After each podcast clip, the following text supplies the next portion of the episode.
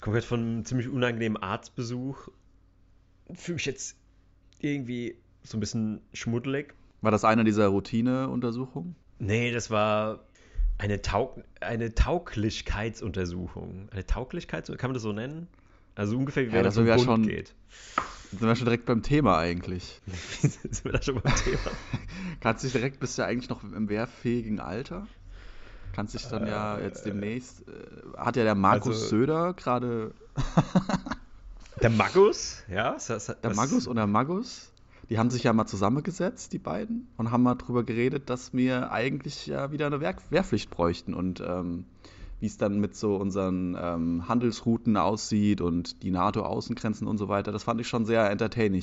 Ich habe mir so zwei, drei Minuten davon angehört und ähm, es hatte Comedy-Potenzial auf jeden Ja. Fall. Ja, also der, der Söder ist eh, ähm, wenn er nicht so viel Comedy-Potenzial hätte, wüsste ich auch nicht, wie, wie ich mit dem, mit dieser Persönlichkeit weiterleben sollte. also mit dieser Persönlichkeit in unserer Politik. Ah, zum Glück bin ich nicht mehr Bayer. Ähm, das wäre noch schlimmer. Stimmt, du kommst ja aus dem, aus dem Nest. Richtig, richtig. Äh, deswegen ist quasi Söder ist quasi mein persönlicher Vormund. Captain America. Captain America, ja. Aber der verkörpert auch Bayern. Also es ist so, als würdest du einfach so die Quintessenz aller Bayern zusammenquetschen in so einem riesigen Ja. Bierfass und dann, was unten rauskommt, ist der Söder. Das hört sich auch Ähm, an wie so ein, wie so ein, der Söder, der, allein der Name hört sich schon an wie bei so einem chemischen Experiment, wo du dann so die, das wegsedierst oder wenn du das, wenn sich das unten absetzt. Es muss So weggesödert das, werden. Das ist so der Bodenrand oder so, weißt du, ich so. meine? So. Ach so, ja, ja, genau. Das Sediment. Das, Das Sediment, genau. das, Wort. abgesöderte Sediment. So einer ist es, kann man eigentlich sagen. Ne? Ja. Also, naja, also ich sag dir, also in der ukrainischen Streitmacht wäre ich natürlich ein Jungspund. Meinst du? Da wär ich ah, du ein- wärst, du meinst, du wärst ein Neuanwerber. Du wärst, würdest direkt, würdest dich dann, würdest dann ankommen, würdest in Kiew einreisen und dann wirst du direkt so, hier Jung, hier hast du deinen Rucksack und deinen Proviant. Jetzt geht's hier ab in den Trecker und dann kannst du mal vor an die Front gehen und dann darfst du mal Nee, du- du- Fronturlaub machen. Du, du weißt doch, dass die mittlerweile das wehrfähige Alter in der Ukraine bis 65 geht. Nee, aber ähm, Also du wirst äh, bis passt. 65 eingezogen. Das heißt, ich wäre quasi eher ein Jungspund. Deswegen meine ich, dass ich ein Jungspund wäre in der Mhm. ukrainischen Armee. Ja, also, ähm, ja, also bist du eigentlich jetzt wehrfähig? Also würdest du, würdest du was, ähm, würde dein Körper ausreichen, um das, das Land zu verteidigen, sagen wir mal so? Oder denkst du, nee, Also nach der heutigen meine Untersuchung. Unverträglichkeiten? nach der heutigen Untersuchung definitiv nein, würde ich sagen. Definitiv nein. Okay. Ich will auch nicht zu sehr in dein Privatleben äh, bohren, aber dann lassen wir das erstmal so stehen. Ich, ich würde schon aber ich Probleme habe lustigerweise kriegen. vor kurzem, Ich würde Ja. schon Probleme kriegen, ähm, wenn, die, wenn die sanitären Anlagen nicht so auf dem neuesten Stand sind. Ich weiß nicht, wie die so sind an der Front in den, in den Schützengräben, wo man da so seine Notdurft verrichtet.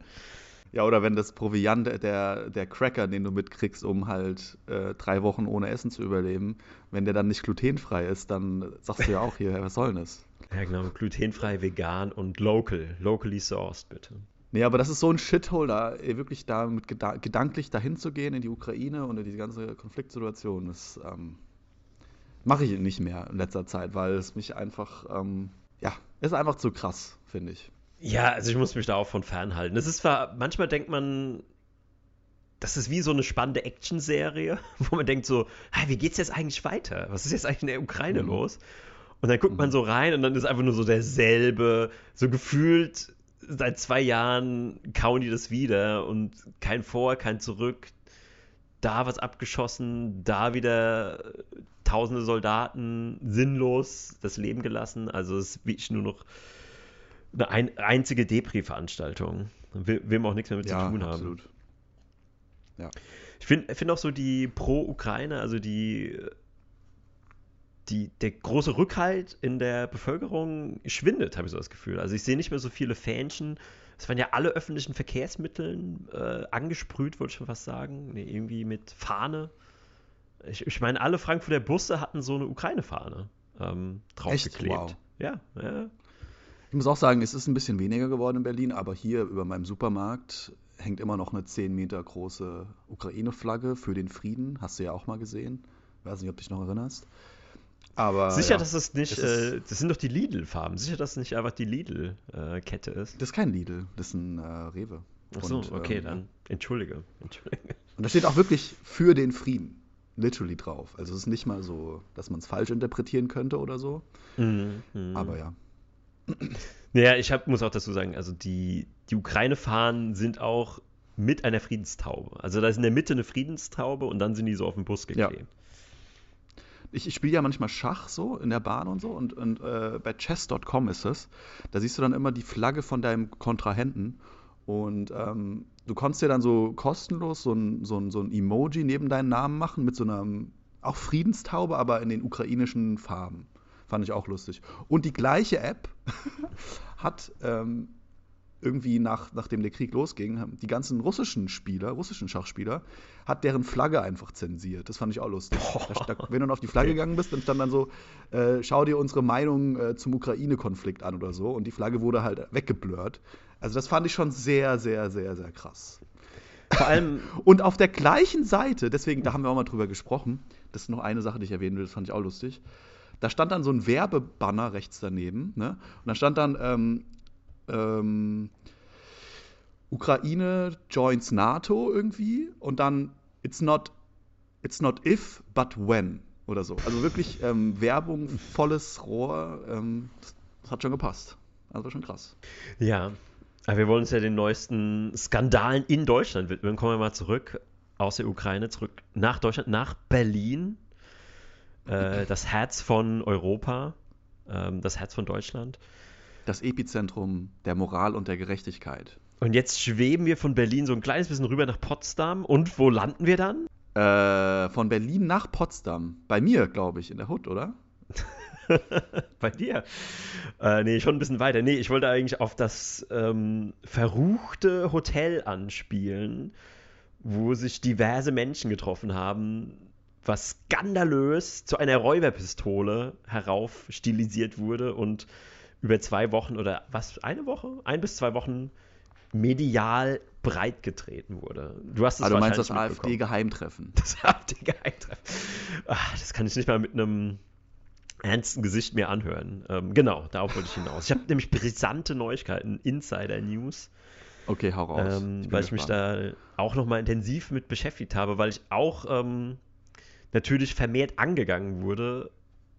Deswegen ist ein bisschen zu weit, warum und was da die Hintergründe sind, aber deswegen dachte ich, okay, ich muss mich da jetzt fit machen, weil ich kann da jetzt nicht uninformiert drüber diskutieren. Mhm. Und äh, wollen wir erstmal so die offizielle Geschichte.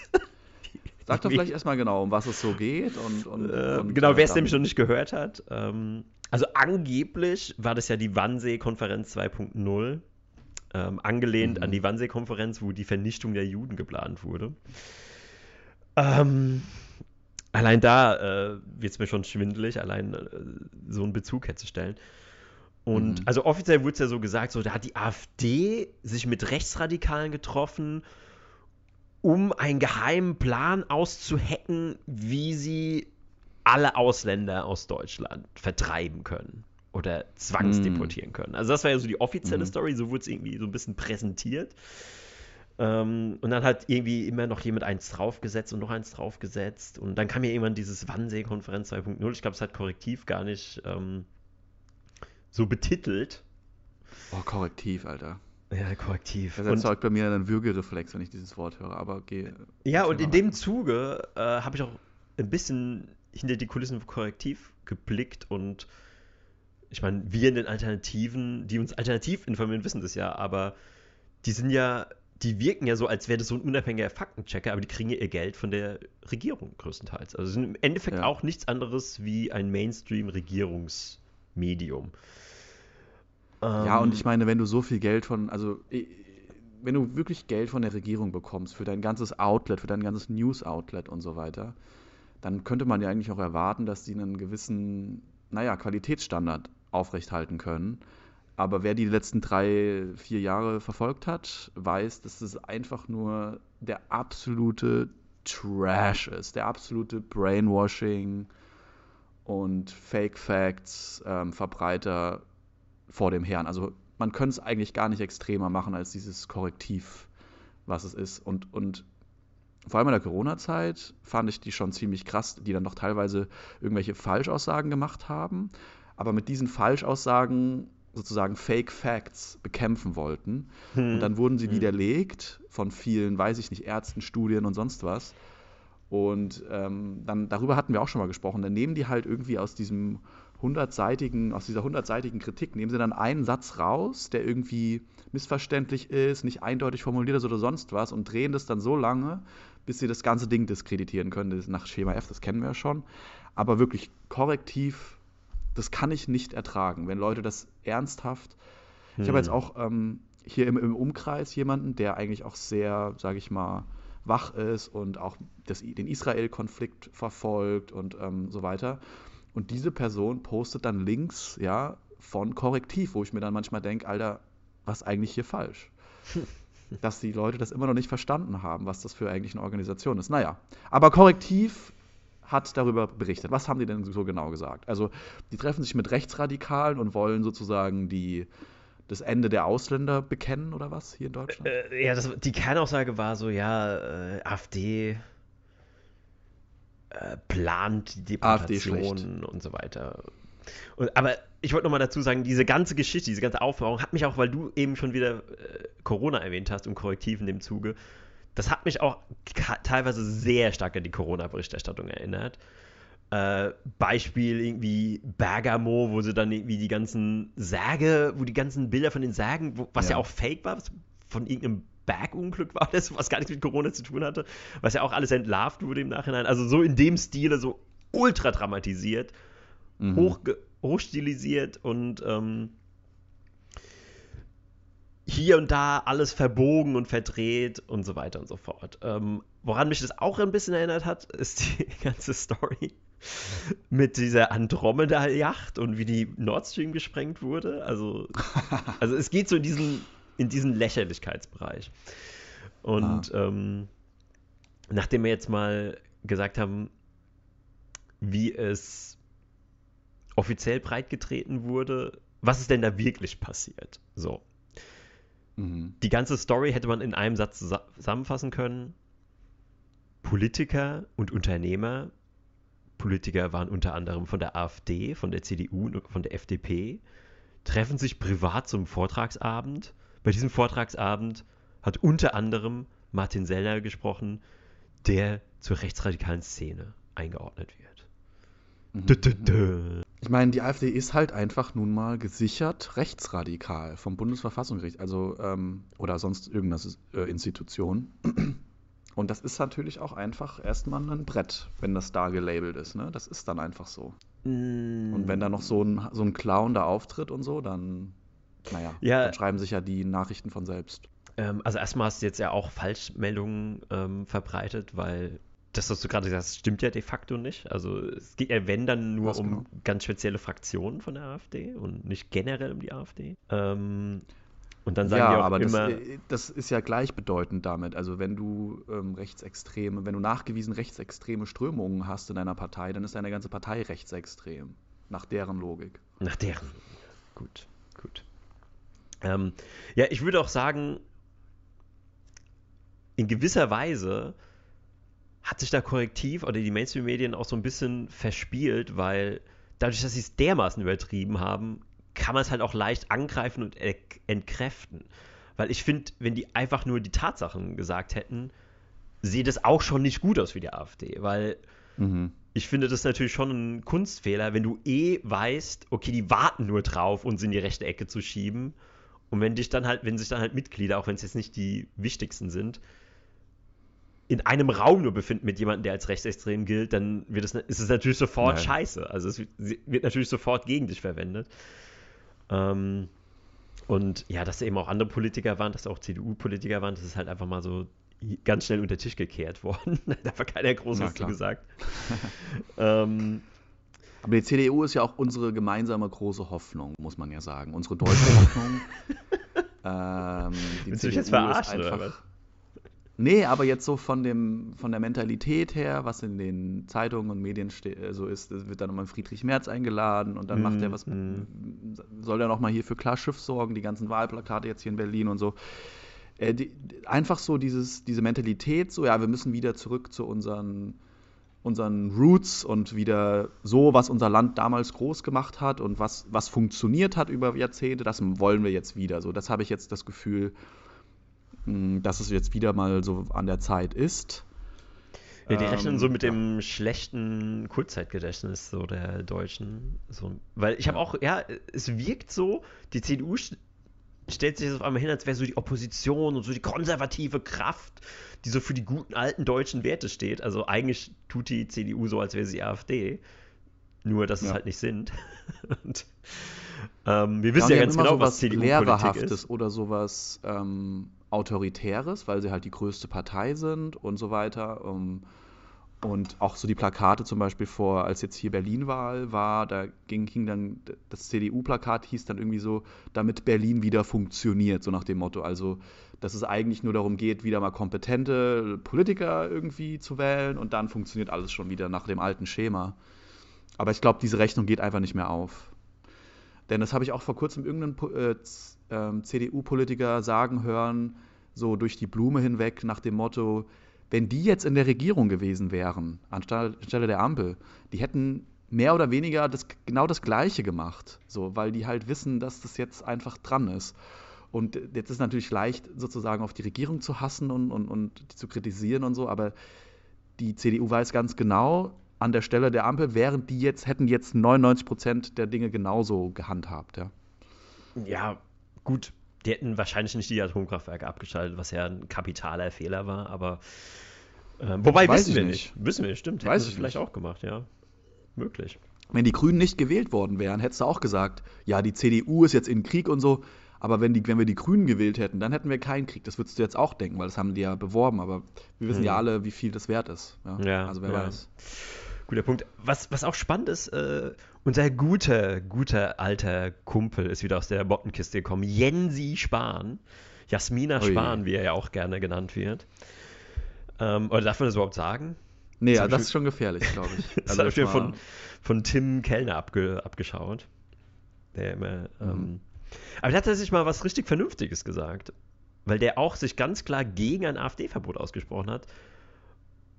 Und da hat er wirklich was gesagt, wo auch jeder mit halbwegs gesundem Menschenverstand ähm, auch nachvollziehen kann. Ich meine, das sind ja mittlerweile 20 bis 40 Prozent, die die wählen. Mhm. Und nur wenn du die verbietest, verschwinden ja nicht diese Leute. Und verschwinden nicht diese Leute, ja. die diese, diesen Shift wollen. Weil die wollen ja eine Änderung. Das ist ja quasi eine Wahl, die dafür steht, wir wollen die Ampel stoppen. Wir wollen nicht, dass es so weitergeht wie bisher. Wir wollen was Neues. Und dieser Wille in der Bevölkerung, den änderst du ja nicht. Und nee. da hat der Jensi echt was äh, ganz Smartes gesagt. Also übrigens auch bei Markus Lanzi Lanz hat er es vor allem ähm, mhm. vom, zum Besten gegeben. Nee, da hat er auf jeden Fall recht. Es ist ja auch nicht so, ich glaube ja auch nicht, dass Politiker dumm sind oder so. Und ich glaube nicht, dass Markus Spahn, äh, nee, Jens Spahn, sorry, Jens Markus. Jens Spahn, dass der dumm ist oder so. Der, ich meine, und ich, ich glaube auch, dass die Leute normal, die normal im Parlament sind, ob die jetzt einen Abschluss haben oder nicht, dass sie das checken. Ich glaube einfach, dass es mh, mm, bequemer ist, da einfach mitzumachen so und sozusagen ja dafür zu argumentieren, ohne sozusagen die Realität wirklich ins Auge zu fassen. Aber ja, ich meine, die Hoffnung ist ja der, Regier der Regierenden oder der, sage ich mal, der verschiedenen Interessen, dass du halt einen, einen, großen Teil der Kritiker der Regierung in irgendwelchen nutzlosen ähm, Ablenkungsparteien äh, auffangen kannst.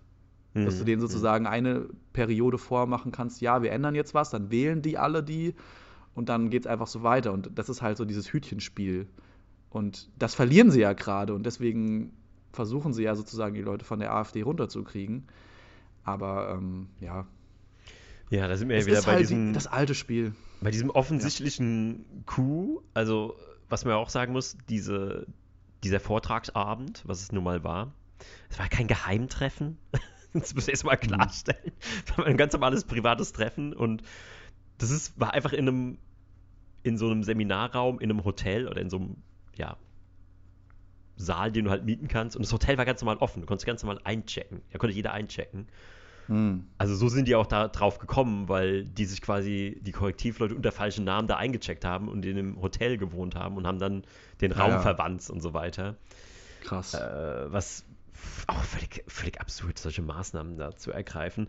Und die wollten halt wirklich diese Story. Und die hatten ja in der, in der Kiste bereit liegen, die Story, seit dem 25. November, weil das am 25. November passiert. Und in welcher hm. Woche lassen die die Bombe platzen? In der Protestwoche mit den Bauernprotesten.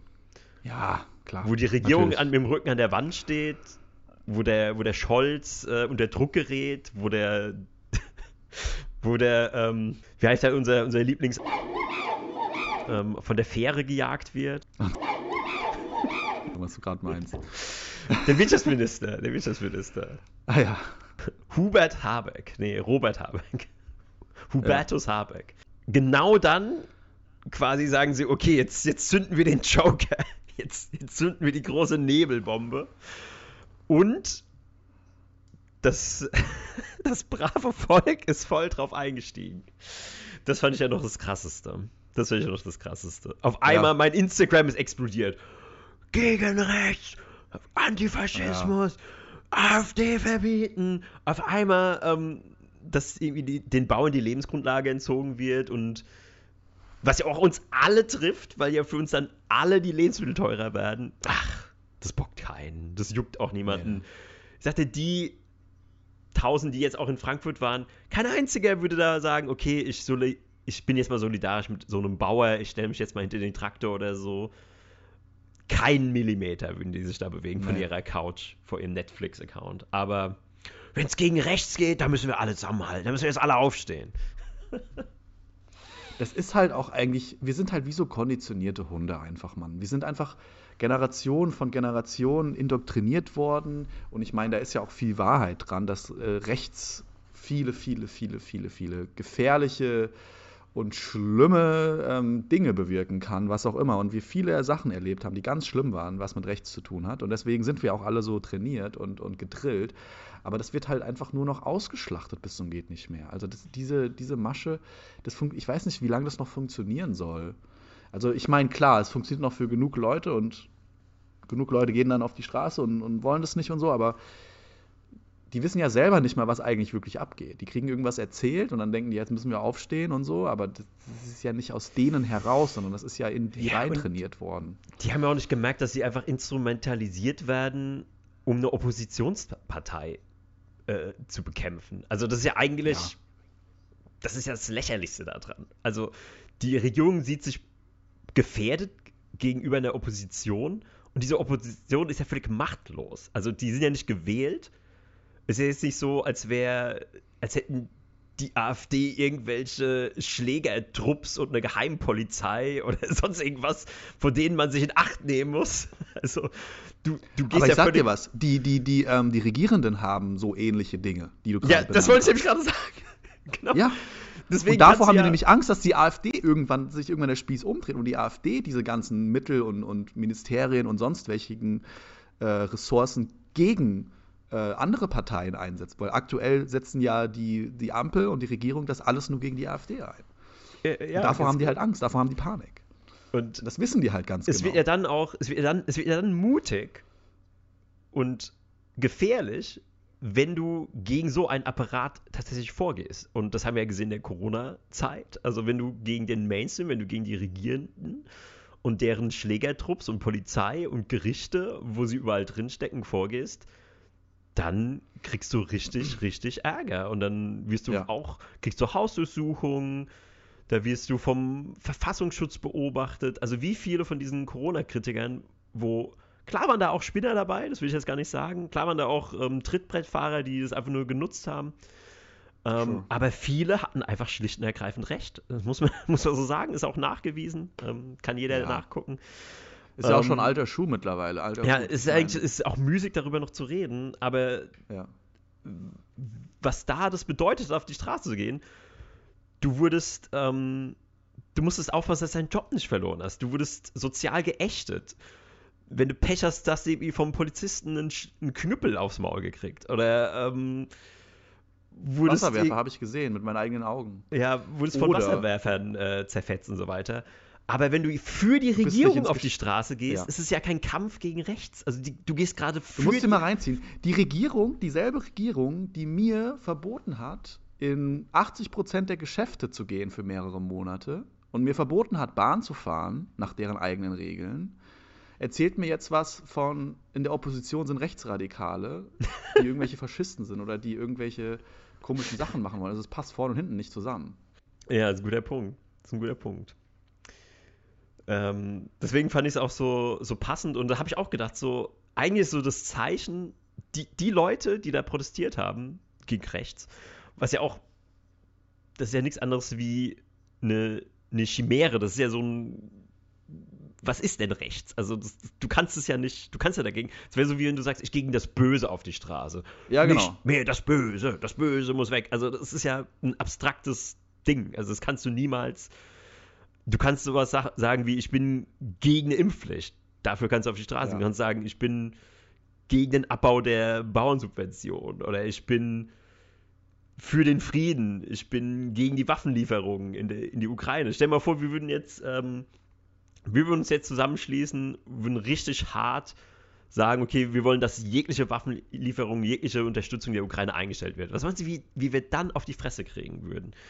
Ja, klar. Von vom Staat, äh, von den sozialen Medien, von den ganzen Gutbürgern, die, die jetzt ja so mutig auf den Straßen waren. Ähm, und ich würde sagen, da fängt wirklich der Protest an, wenn du gegen was vorgehst, was eben nicht abgenickt wird von der großen. Ja, klar. Von, der, von, von ist ja auch kein Protest. Wenn die Regierung dir sagt, du musst jetzt protestieren gehen, dann das ist kein Protest. Das ist Klassenfahrt. Das ist hier, Leute, stellt euch mal in Zweierreihen auf und, und lest mal das hier vor. Ja, absolut. Boah, das, das hat so perfekt, perfekt gesagt. Ja, ja betreutes Demonstrieren. Ähm, das ist keine Demo, ja. das ist eine Demonstration von Staatstreue, so kann man es auch sagen. Ja. Oder eine Demonstration von der eigenen Unzulänglichkeit. Ja, das haben ja auch einige dann auch mit äh, Lab in Verbindung gebracht, also Live-Action-Roleplaying, für die, die es nicht wissen. Gut, Verkleidet gut. als was? Verkleidet verkleidet als ja verkleidet als Demonstranten, als, politi als, so, als kritische, ja. als kritische Bürger, als kritische. Ähm, ja, wir gehen heute mal als Demonstranten. Wir gehen heute, heute sind wir mal Demonstranten. Aber auch genau diese ganzen, als, als diese Friedensdemo da war und so mit Wagenknecht, äh, war ja relativ voll und viele Leute. Da war ja auch eine, parallel eine, eine Anti-Demo gegen den Frieden, aber eigentlich für den Frieden, aber gegen den Frieden, aber für den Frieden 50 Mal im Kopf rumgedreht und macht immer noch keinen ja. Sinn. Aber die war, das waren ja auch dann irgendwie so, so eine Schulklasse von der Größe her, so mäßig, so 20, 30 irgendwelche verlorenen Lost People, die sich dann da neben so einem, weiß ich nicht, ukrainischen Panzer aufgestellt haben und, und gesagt haben, hier, das sind alles Nazis, hört mal auf, was wollt ihr von hier, Frieden wird ähm, benutzt von den Rechtsradikalen. Also allein das, ich meine, Recht ist schlecht und so, ja, ist ja klar, aber ähm, rechts an sich ist ja erstmal nichts, also rechts und links ist ja erstmal nur eine, eine, eine Beschreibung, eine Ortsbeschreibung oder eine. eine naja, du bist ja eigentlich schon. Guck mal, die, die, haben dich ja schon so weit gekommen, dass aus deinem Mund so was kommt, wie rechts ist schlecht ist. Also links und rechts ist weder. Das habe ich jetzt nur wiederholt. Also das, Achso, du hast es wiederholt. Das denke okay, ich jetzt okay, nicht. Okay, du denkst, ich wollte okay. nur deren Prämisse wiederholen. Ah, so. du hast die Prämisse. Was ich nur da, ja. Genau, was ich nur daran aufzeigen möchte, ist, ähm, es gibt rechte ähm, sozusagen Strömungen, die einen positiven Impact auf die Menschheit hätten. Ja. ja. Und es gibt ja. linke Strömungen und linkes, linkes Gedankengut, was ähm, autoritär ist, was sozusagen Menschenrechte verachtet und so weiter und so fort und eigentlich sozusagen fast schon fast faschistische äh, Züge hat, ja. Und von daher kann man, also nur weil etwas recht ist, ist sozusagen, als würdest du sagen, alles, was groß ist, ist schlecht und alles, was klein ist, ist gut. Ja. Das macht keinen ja. Sinn. Ja, ja, du hast gerade perfekt auf den Punkt gebracht. Das ist gebracht. nur eine Beschreibung, eine objektive Beschreibung. So. Und das ist jetzt halt so gelabelt, aber wann war denn das letzte Mal irgendeine Kritik der, der, Link, der, des linken Gedankenguts? Ich meine, beide Seiten haben Vor- und Nachteile. Beide Seiten haben irgendwie positive und negative Aspekte so. Und solange wir sozusagen ähm, das gleichbedeutend machen, dass rechts schlecht und links gut ist, dann haben wir eh schon verloren. Dann sind wir komplett lost. Dann haben wir gar keine Ahnung, dann haben wir keinen Überblick. Sie sind absolut gebrainwashed und sind nicht in der aktuellen Realität verankert. In dem Moment, wo wir an diesem Gedankengut rechts schlecht, links gut festhalten. Und das nicht hinterfragen. Da sind wir komplett, da sind wir verlorener als irgendein, also dann sind wir, sind wir gebrainwashed bis zum geht nicht mehr, weil das einfach, ja, es macht halt log aus logischer Sicht keinen Sinn. Ja, es macht auch allein deswegen keinen Sinn, weil, wie du eben schon gesagt hast, ähm, Eigenschaften definieren sich ja immer über das Gegenteil in gewisser Weise. Also ohne groß kannst du kein klein haben und ohne klein kannst du kein groß haben. Und ja. da hat man ein sehr schlauer jüdischer Mitbürger, ich suche gerade seinen Namen raus, ähm, Hendrik Broder. Ich weiß nicht, ob du ihn kennst. Ja.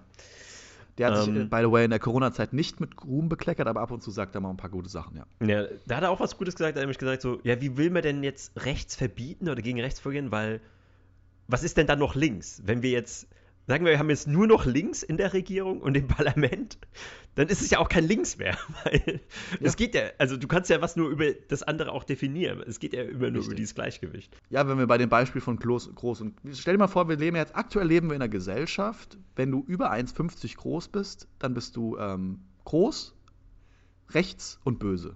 Ja? Und stell dir mal vor, okay, wir sortieren die ganzen großen Leute aus und wir schließen sie aus. Wir gehen nehmen ihnen die Rechte weg und dies und das und jenes. Und irgendwann bist du nur eine heterogene Gruppe oder homogene Gruppe aus allen Leuten, die alle nur kleiner sind als 1,50. Die Guten, ja. Aber irgendwann kommt ja der Moment, wo dann diese, dieser, dieser Benchmark oder diese Linie immer näher an deine eigenen Leute ranrückt. Also was ist denn dann noch groß und klein? Wenn irgendwann, irgendwann ist auch 1,51 groß, irgendwann ist 1,50 groß, irgendwann ist 1,49 groß. Und diese, diese Linie hat ja, ist ja im Endeffekt komplett ähm, willen, willensfrei oder sage ich mal, ohne irgendwelche Benchmarks festgelegt mhm. worden. Mhm.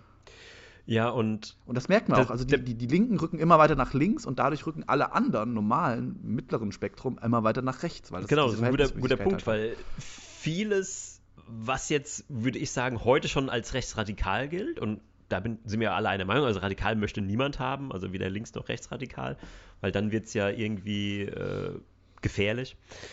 Ähm, aber Dinge, die früher halt normale, konservative, rechte Werte waren, wirken jetzt schon rechtsradikal, weil halt das Spektrum so krass nach links gerückt ist. Ähm, ja.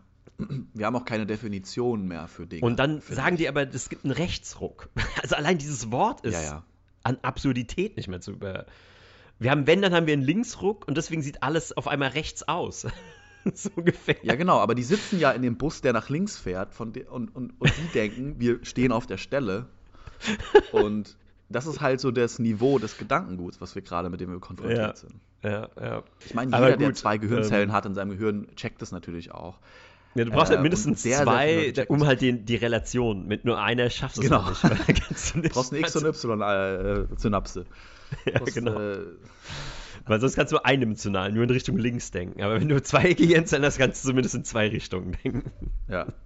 Ja, und ähm, irgendwie frage ich mich halt auch, ich meine, klar, links und rechts, das hatte ist das historische politische Spektrum und so weiter, aber wer sagt denn, dass es nicht auch ein Oben und Unten gibt oder ein Vorne und Hinten und ein.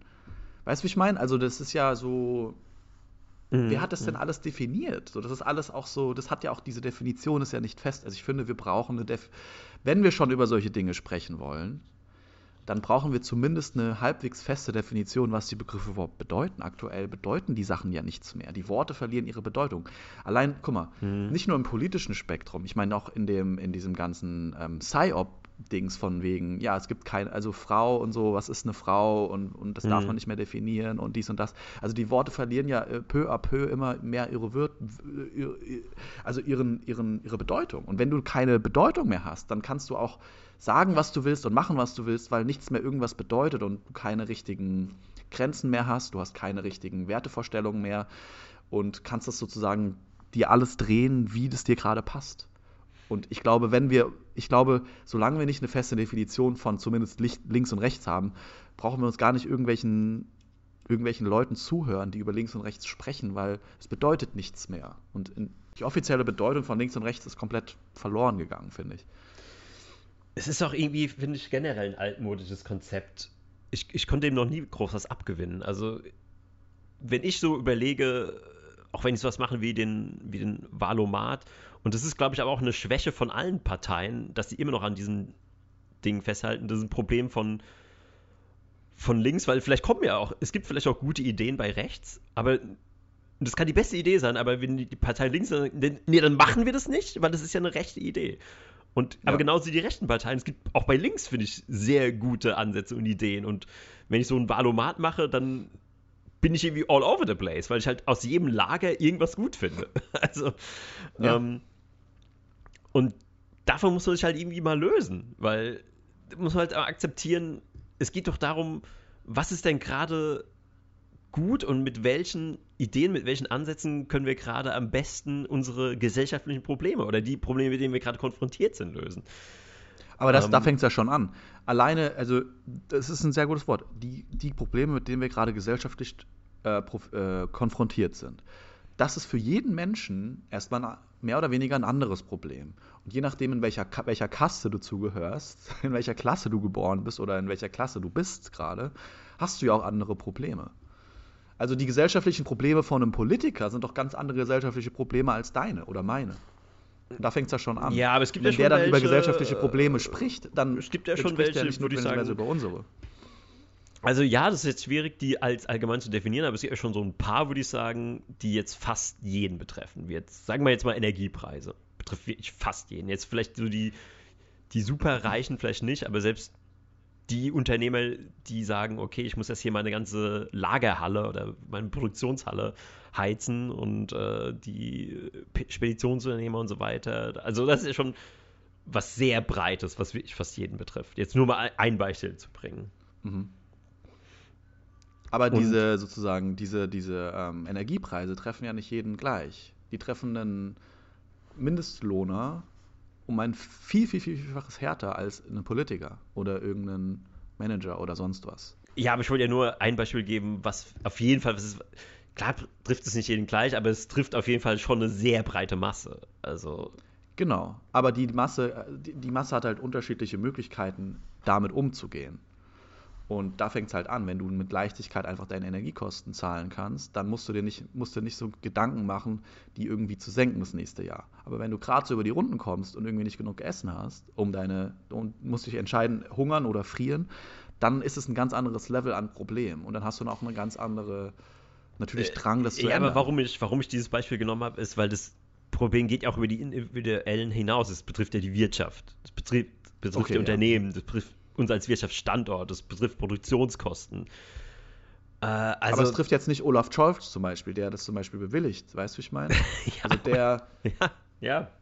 Das juckt ihn ja nicht, der den, seine Limousine, den, der Sprit ist bezahlt. Den speziell trifft es nicht, da gehe ich dir recht. Der, der das entscheidet, das meine ich ja, die Leute, die das wirklich entscheiden, die trifft es nicht. Und das eigentlich, ein, äh, das ist sozusagen, glaube ich, auch ein Anreizproblem. Ich glaube, das, das habe ich ja im Wirtschaftsstudium. Also es gibt ja diese negativen Externalitäten. Ja, du kannst zum Beispiel irgendwelche Minen ab, du kannst die Umwelt ausbeuten und so weiter und so fort. Du machst Geld und so weiter, aber die, die, diese versteckten Kosten, die Externalitäten, die bleiben ja. Auch wenn du die nicht bezahlst. Und nichts anderes ist es ja mit Politikern. Ja, die kriegen ihr Gehalt und so weiter, aber diese negativen Externalitäten, dass es den Leuten schlechter geht, dass sie weniger Versorgung haben, dass sie irgendwie frieren, dass sie mehr krank werden oder sonstige Sachen, die bleiben ja. Mhm. Die gehen ja nicht weg. Ich glaube, man müsste einen Anreiz, man müsste eine Verknüpfung schaffen zwischen den Anreizen des Volkes, ja, zu den Politikern. Also die Politiker müssten den Schmerz spüren des Volkes. Und nur dann kannst du überhaupt erwarten, dass sie eine Entscheidung treffen, die auch das Volk sozusagen positiv beeinflusst. Aber wäre es dann nicht gut, wenn generell die Politiker halt noch eine größere Volksnähe haben und ja, ich will sagen. jetzt nicht so wie ein AfD-Fanboy rüberkommen, aber das sehe ich eben wenn ich AfD-Politiker zuhöre, die sind halt noch nicht so diese Politpuppen.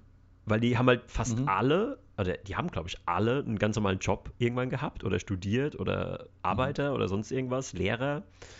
Wie Höcke war, glaube ich, Gymnasiallehrer. Und dadurch, dass die nicht von klein auf, wie jetzt viele von den Grünen, wie die Baerbock, ähm, beim Scholz weiß ich jetzt nicht, aber viele sind ja wirklich von klein auf direkt Politiker geworden. Also die, die, haben ja, die hatten ja, ja, nie Kontakt zur echten Welt. Die waren nie in der Arbeitswelt. Die haben wahrscheinlich auch keine Freunde. Die, die sind ja komplett in diesem Dunstkreis und dann auch noch in diesem globalistischen Dunstkreis, wie jetzt wie Baerbock ähm, im WEF unter, unter dem Fittichen von unserem Liebling Klaus Schwab äh, aufgewachsen mhm. und großgezogen wurde.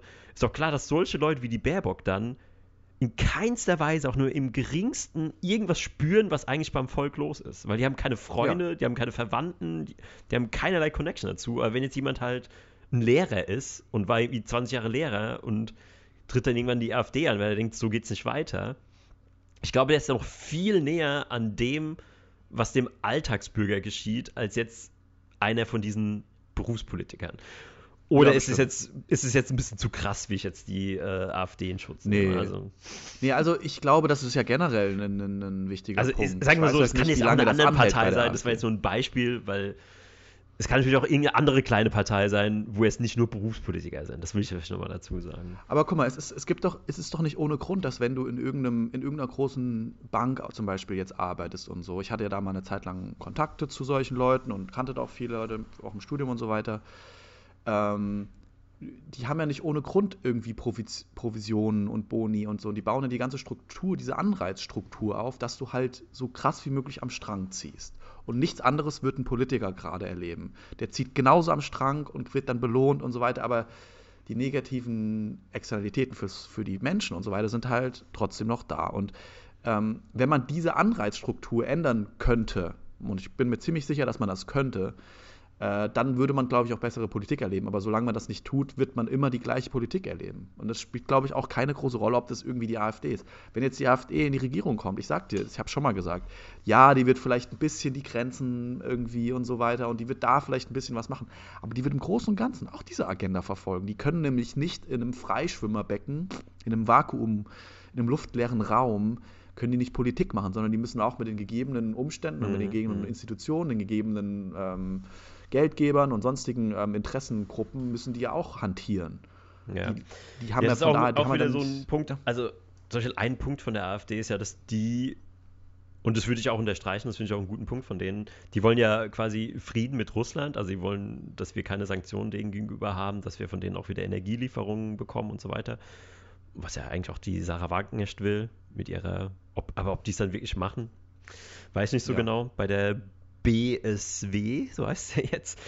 Ähm, aber ich glaube, beide, selbst wenn die, also ob jetzt die Sarah Wagenknecht-Partei oder die AfD gewählt würde, ich glaube, die USA, die unterschätzen, ja. wie krass wir Druck von den USA kriegen. Ich glaube, die USA würde uns sowas ja. von fertig machen, wenn wir auch nur ja. eine Sanktion lockern würden. Ich glaube, da hätten wir keine Chance. Ähm, ich glaube, es ist ein bisschen wie wenn du so ein, wenn du so mit, als, sagen wir mal, 17-jähriger Teenstar irgendwie von so einem Label unter Vertrag genommen wirst und dann so, alle denken so, oh, du bist der Geilste, du hast voll den Fame und die Kohle und alles ist geil und so. Aber wenn du wirklich das erlebst, dann merkst du erstmal, was da für Hebel sind. Du musst immer funktionieren, du kannst nie Pause machen, du hast irgendwie tausend äh, Verantwortung und musst immer das machen, was deine Geldgeber von dir wollen. Und ein bisschen so ist es, glaube ich, auch. Das sind wie so ähm, Popstars oder so, die von diesen ganzen Labeln einfach so geknechtet werden, mhm, dass die da gar, gar nicht wirklich was anderes machen können. Das haben, als du hier warst, ich, ich habe deswegen, das habe ich dir auch gesagt, ich habe gesagt, ey Flo, wenn du morgen Wirtschaftsminister werden würdest, ne? Oder sonst irgendjemand, irgendjemand, der eigentlich gute Intentionen hätte. Ich glaube, es würde nichts anders gehen. Ja, ich würde schon ein bisschen was verändern, definitiv. definitiv. Ja, aber das sagt ja jeder, Flo. Und jeder, der dann da ankommt, macht es dann nicht. Also verstehst du? Also deswegen glaube ich, ähm, das sind, also du kannst es wahrscheinlich der, auf dem Paper. Naja, wenn ich jetzt äh, der, die Atomkraftwerke wieder anschalte und äh, zehn neue baue, würde ich schon was verändern, oder? Ja, aber, aber wahrscheinlich bis, ja die, bis, die, bis die Genehmigung für das erste Atomkraftwerk durch ist, ist schon wieder meine Legislaturperiode vorbei. Dann, dann, kriegst du dann raus. vielleicht ein Atomkraftwerk oder zwei. Das hast du dann erreicht in vier Jahren Legislatur, musst dann aber 50.000 Abstriche an anderen Bereichen machen. Ja, keine Ahnung. So stelle ich mir eher vor. Ja. Naja, um vielleicht nochmal zurückzukommen, warum ich das auch, wir hatten es jetzt auch angedeutet, das macht halt auch so diese Angst vor der AfD, finde ich, so fabriziert, weil die wird halt von den Medien fabriziert, um eben eine Opposition klein zu machen, aber die ist ja quasi nicht existent. Also ich verstehe nicht, wer ernsthaft glaubt, also es gibt, glaube ich, ernsthaft Leute, und diese Leute, die sind da auf die Straße gegangen in den großen Städten, die glauben, wenn die AfD gewählt wird, haben wir wieder Zeiten wie 1933. Dann werden irgendwie alle ja. Ausländer rausgeschmissen, dann haben wir irgendwie eine Staatspolizei, dann irgendwie, keine Ahnung, marschieren wir nach Polen ein. Also, ich weiß nicht, was die für Gedanken haben. Also, einfach mal ja, Reality-Check. Also, ja.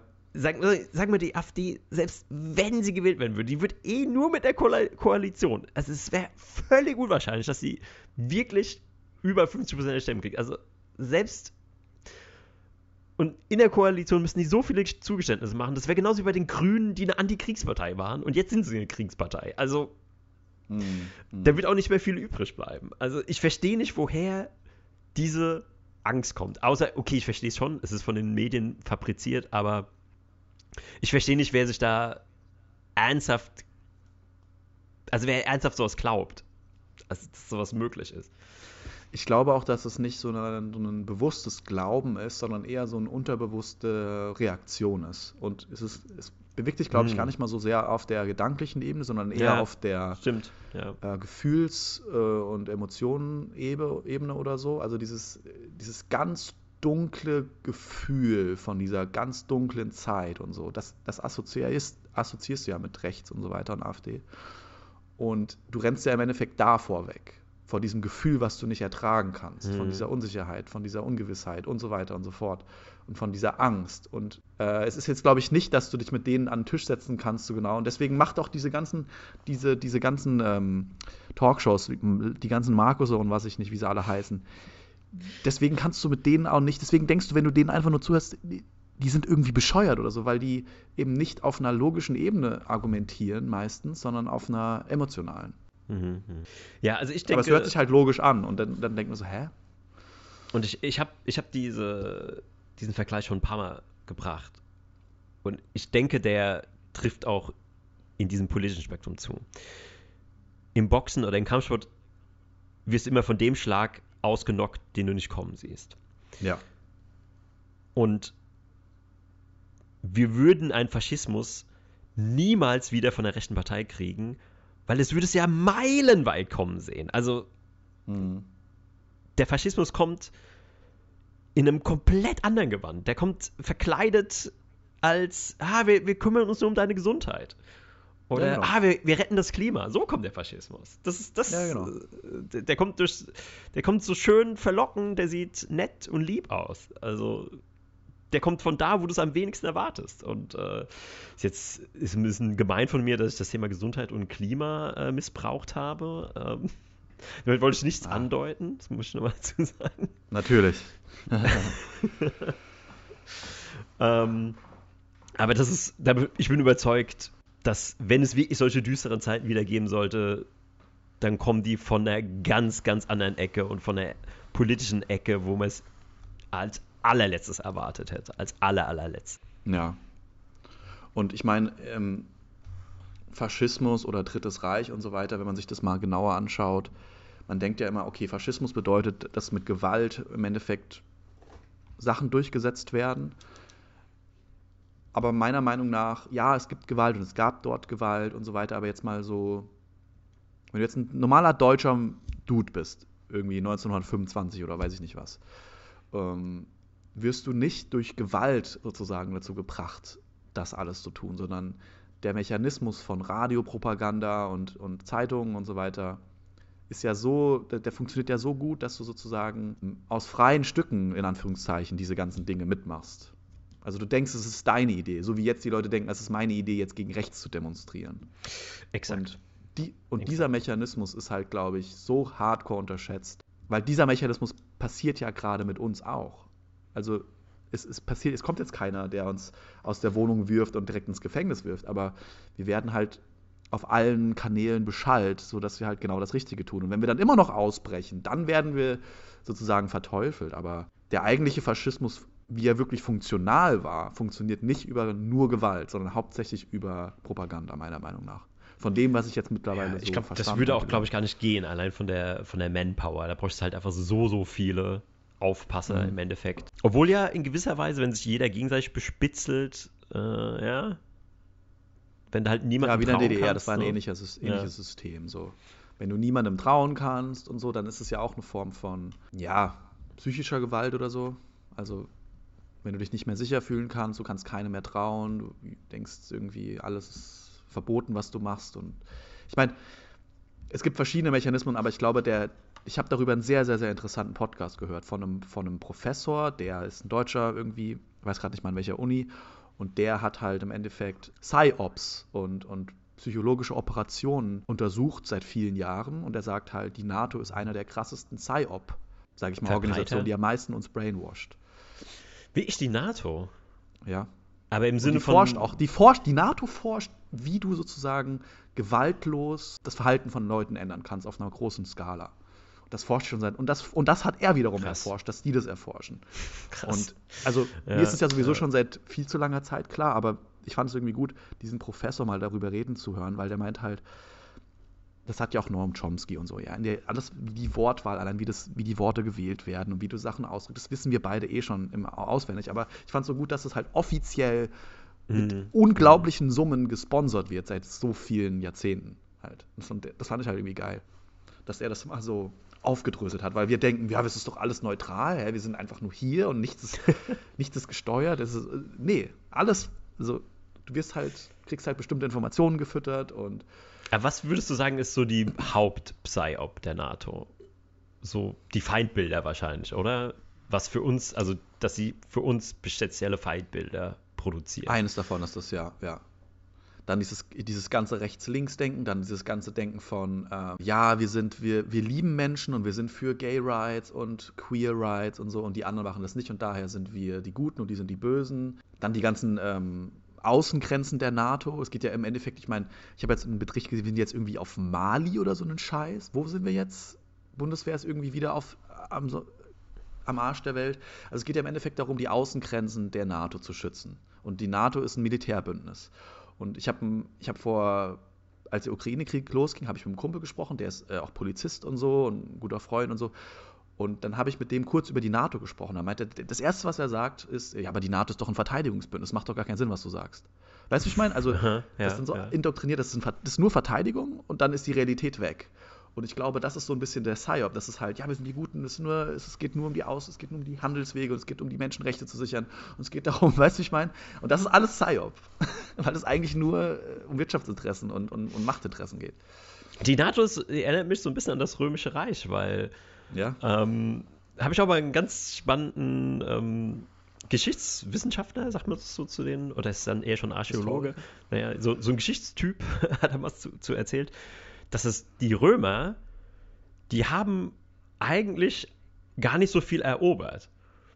Die haben das ähnlich wie die Mhm. NATO gemacht. Die, die haben dann Straßen gebaut und so und haben gesagt, so, hey, komm doch, komm doch Teil, wird doch Teil vom Römischen Reich, dann beschützen wir euch, dann bauen wir unsere Forts dahin, dann schicken wir Soldaten und dann seid ihr von, von denen da beschützt und so weiter und ja, werdet doch Ja. Mitglied. Also die haben das hauptsächlich so gemacht. Also genauso wie es die NATO jetzt macht Ja. äh, witzigerweise. Und so haben sie sich dann überall äh, verbreitet und hatten halt überall auch ihre, ihre Militärbasen, also ihre, wie sagen wir, Legionäre stehen.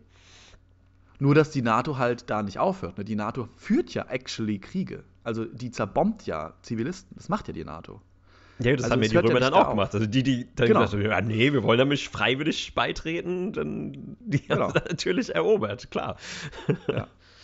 Oder die Leute, die keine Stimme haben, irgendein Land, weiß ich nicht, ein bisschen weiter weg, da, da marschierst du halt einfach ein. Da fragst du nicht hier, was wollt ihr neue Handelsrouten, wollt ihr Wege, wollt ihr irgendwie Infrastruktur? Nee, du kommst einfach an und zerbombst die. Fertig. Und das hat die NATO seit Jahrzehnten gemacht. Und dann ist ja auch immer dieses Ding mit der NATO, ne, dass die NATO ja eigentlich nur funktioniert, weil die USA da drin ist. Die USA ist ja sozusagen der Hauptgeldgeber und der Hauptinfluencer. Wenn die Hm, USA wegfällt aus der NATO, dann gibt es auch keine NATO mehr. Also im Endeffekt ist die NATO so ein, so ein, so ein, so ein Marketing-Schirm für amerikanische ja, Kriegswirtschaft. Ja, da beschwert sich auch immer der, der Mr. Trump, dass die Deutschen Ja, ja. zu wenig in die NATO einbringen. Oder generell Naja, dafür darf die NATO und die Amerikaner dürfen bei uns unzählige Stützpunkte haben in unserem Land und auf die wir übrigens keinen Zugriff haben und, auf, und die wir selber bezahlen müssen mit Steuergeld. Ja, ich wir weiß. kein Recht da Das habe ich, reinzuschauen. das hab ich letztens erst, das hab ich letztens erst gehört. Also, Das habe ich dir gesagt, als du hier warst in Berlin. und Das Wir bezahlen wir. Berlin warst. Ja, stimmt, da hast du mir Und gesagt. wir, ich hab's kein, so. und wir haben kein Recht, also wenn jetzt, wenn jetzt Olaf Scholz sagt, zeig mir mal, was da hinter der verschlossenen Türen vorgeht in der Militärbasis, der darf das nicht. Der hat kein Recht darauf, auf seinem eigenen Land, als Bundeskanzler. Okay. Wir müssen langsam äh, den Schluss finden. Wir sind fast bei einer Stunde. Ähm, Ich habe noch Termine. Aber da noch den, den, wollen wir noch den Kreis schließen und sagen, glaubst du, dass die USA auch UFOs in den US-Basen hier in Deutschland haben. ufo Oh. ich glaube, ich weiß nicht, ob sie UFOs haben, aber ich habe auf jeden Fall irgendwelche sophisticated Drohnen, würde ich mal sagen, die wir noch nicht kennen. Okay, die wir vielleicht zu als UFOs miss, ähm, missinterpretieren. Okay. Ich meine, okay. eine Sache, das muss man jetzt eigentlich an dem Punkt erwähnen, und dann machen wir auch Schluss, ist ja, dass ein Großteil der Drohnenkriege im Nahen Osten aus von Rammstein aus und von den deutschen Militärbasen geführt wurde aus, ne? Also das muss man sich ja auch mal, wir sind ja sozusagen, also man denkt immer die USA für Krieg, nee, wir haben sozusagen denen das ermöglicht und wir Wir haben denen quasi dabei. Räuberleiter gemacht. Wir haben denen, Richtig. wir haben denen quasi Räuberleiter. Und wir haben nachgetreten, das haben wir auch. Genau. Äh, ja, das wusste ich tatsächlich aber schon lange, dass alles von Rammstein ausgeflogen wurde. Der ganze Middle Eastern War wäre über, ohne Deutschland gar nicht möglich gewesen. Aber ich weiß nicht, ob sie eine andere Basis gehabt hätten, aber ja, das ist es nun mal. Ja, ist schon lustig. Und deswegen kann man halt auch nicht sagen, ja, wir machen jetzt Freundschaft mit Russland, machen Big Business mit denen, weil ähm, die Amis sitzen ja schon hier. Die müssen, nur, müssen nur einen Schritt vor die Tür gehen, aus ihrer Basis raus, dann haben sie uns, äh, haben sie uns am Wickel, so ungefähr. Ja, und es ist ja auch die perfekte Taktik, falls mal wirklich ein Krieg ein bisschen weiter eskalieren sollte mit größeren Nationen, jetzt mal angenommen Russland, der Russlandkrieg eskaliert jetzt mal wirklich, mal nur mal angenommen, dann ist Deutschland eins der ersten Ziele, was dem Erdboden gleichgemacht wird, weil diese ganzen Militärbasen und auch wahrscheinlich auch Atom. Äh, ich wette, also ich weiß es nicht ganz genau, aber ich bin mir ziemlich sicher, dass Deutschland viele Atombomben äh, lagert für die Ja, USA und NATO. Und deswegen wird Deutschland auch eins der ersten Ziele sein, falls es mal wirklich eskaliert. Das ist eigentlich eine brillante Taktik von den USA her. ja, aus, aus deren Sicht natürlich, ja. Ja, natürlich. Aber in diesem Ja. Sinne, also jetzt haben wir wieder mal den, den, den Rundumschlag geschaffen. Ja, das haben wir alle mal durch den Kakao gezogen. Äh, bis natürlich auf unseren Liebling äh, Nummer 1. Dann macht's mal gut, alle miteinander. Macht's gut, haut rein. Ciao, ciao.